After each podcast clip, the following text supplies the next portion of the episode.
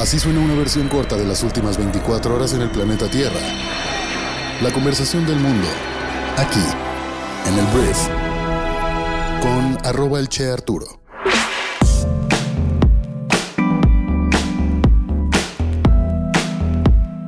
Muy buenos días, bienvenidas, bienvenidos a esto que es el brief para este viernes primero de septiembre. Yo soy Arturo Salazar, soy tu anfitrión y cofundador de Briefy y en este podcast vas a informarte con un resumen de las noticias que debes conocer el día de hoy para ser una persona bien informada. La noticia más importante es que es mi cumpleaños, nada más te quiero dejar eso bien claro, pero bueno, gracias a todos por sus mensajes, de verdad se siente muy bien a pesar de que con muchos de ustedes no tengo el placer de haber convivido jamás, de verdad se siente muy bonito cuando la gente empieza pues simplemente a felicitarte en un día especial como lo es para mí el día de hoy. Entonces, bueno, el día de hoy no es el día del informe presidencial, es mi cumpleaños y vamos a comenzar con esto, que es el brief. Que por cierto también es el día del informe presidencial, pero para mí es más importante mi fiesta.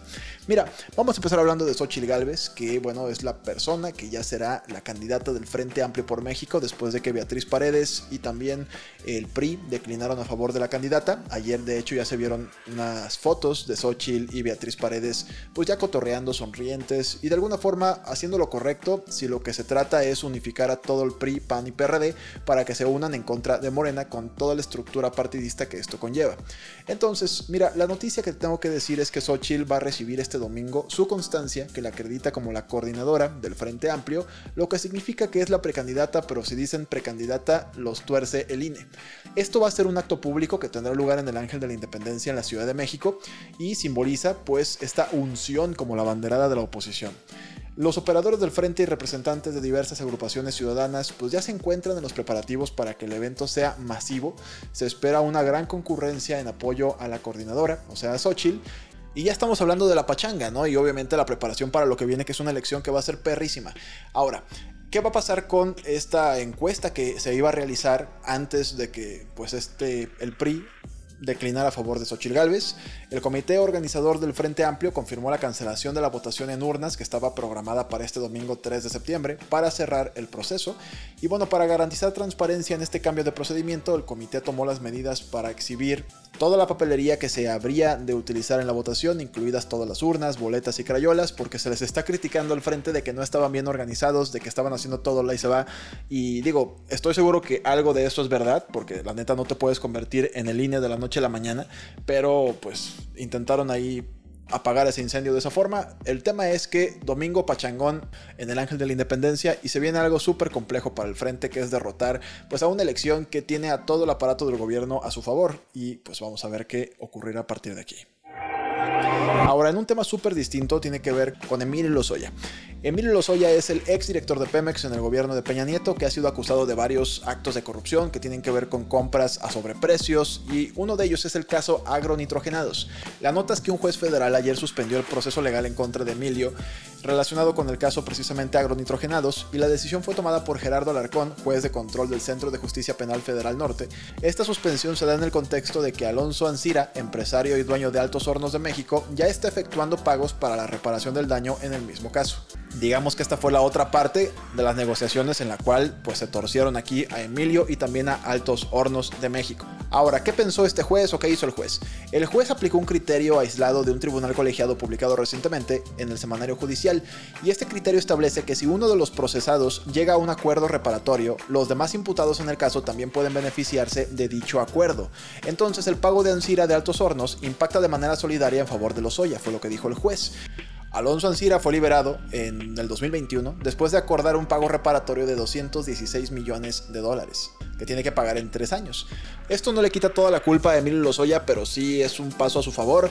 Y pues yo creo que Emilio Lozoya va a acabar libre y no va a pagar mucho y la neta no va a pasar nada. Esa es mi perspectiva con el caso de Emilio Lozoya.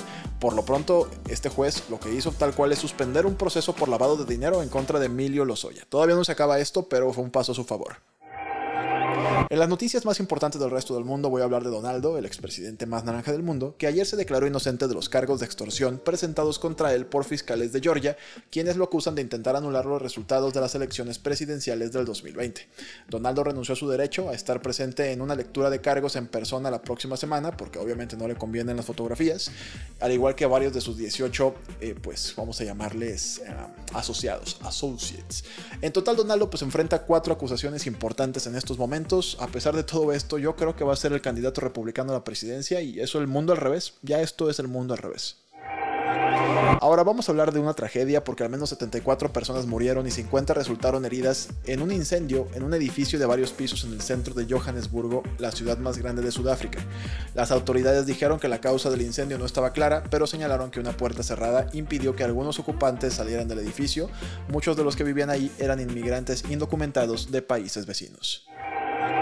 UBS, el banco más grande de Suiza, y confirmó que absorbería el negocio de Credit Suisse después de la adquisición de su rival en marzo, a pesar de la oposición local al tamaño del nuevo megabanco. El banco también dijo que eliminaría 3.000 puestos de trabajo en Suiza con el fin de lograr un ahorro de 10.000 millones de dólares para 2026. Informó una ganancia en el segundo trimestre de 29.000 millones de dólares. Hablemos de la eurozona porque su tasa anual de inflación se colocó en el 5.3% en agosto, que fue la misma que en julio, y mientras tanto en Francia la tasa de inflación aumentó al 5.7% en el año hasta agosto, frente al 5.1% en julio, en gran parte debido a los mayores precios de la energía. La persistente inflación pues ha provocado mucha especulación sobre si el Banco Central Europeo volverá a subir las tasas de interés en septiembre, pareciera ser que sí, pero veremos en septiembre. Ahora vamos a hablar de un tema bien polémico que es que Estados Unidos aprobó 80 millones de dólares de ayuda militar a Taiwán. El paquete representa la primera vez que Estados Unidos envía ayuda a Taiwán bajo el llamado Programa de Financiamiento Militar Extranjero, que generalmente está reservado para estados soberanos. La medida podría enojar a China, que reclama la isla autónoma como propia, pero Estados Unidos calificó su decisión de necesaria para ayudar a Taiwán a mantener una capacidad de autodefensa suficiente. Como siempre, Estados Unidos metiéndose en todos lados. Ahora, según se informa, los cirujanos de la Universidad de Nueva York han alcanzado otro hito al hacer que los trasplantes de órganos de cerdo a humanos sean una realidad. Ahora afirman haber trasplantado un riñón de cerdo diseñado genéticamente que ha sobrevivido dentro de un cuerpo humano durante seis semanas y contando. Este es el periodo más largo hasta ahora en la historia. Es probable que en el futuro cercano pues se van a realizar ensayos clínicos más grandes. El procedimiento fue realizado por un equipo del Instituto de Transplantes Langone de la Universidad de Nueva York a mediados de julio. Es el quinto trasplante de animal humano realizado por el equipo. Empezaron en septiembre del año 2021. Los órganos son derivados de cerdos genéticamente modificados por la empresa Revivicor para evitar el problema del rechazo de la persona o del sistema inmunológico de la persona humana, pues del humano más bien, porque el porquito pues no es humano ni persona. Los destinatarios de estos trasplantes, pues hasta ahora habían sido en gran medida personas declaradas con muerte cerebral y cuyos cuerpos sus familias han permitido mantenerse mecánicamente vivo durante un tiempo mientras se monitorea el órgano donado. Entonces, este trasplante involucró a un hombre de 57 años con muerte cerebral, un corazón funcional que fue colocado en soporte de ventilador. Entonces, ahí la llevamos con este tema. La verdad digo, entiendo que hay mucha gente que está en contra del uso de los animales para esto, pero la neta, este tipo de cosas podrían evitarnos muchos problemas en el largo plazo para lograr contar con órganos eh, pues que no tengan que venir de otros humanos, aunque también hay que decirlo, hay una cultura básicamente nula en muchísimos países y comunidades del mundo en cuanto a la donación de órganos, casi nadie está dispuesto a donar, pero bueno, entre que son peras y son manzanas, si los puerquitos nos pueden dar, eh, ¿cómo se llaman? Pues órganos que funcionen, pues creo que terminará sucediendo.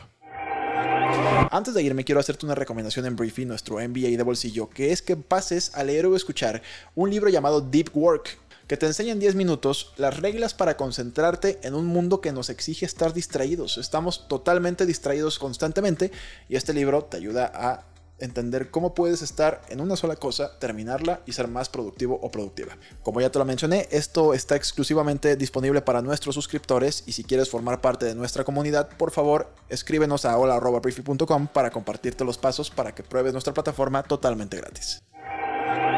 Muchísimas gracias por haber estado aquí. Esta fue la conversación del mundo para este viernes. Espero que tengas un gran fin de semana, que por favor le compartas este podcast a tus amigos y familiares. Dame ese regalo de cumpleaños, por favor.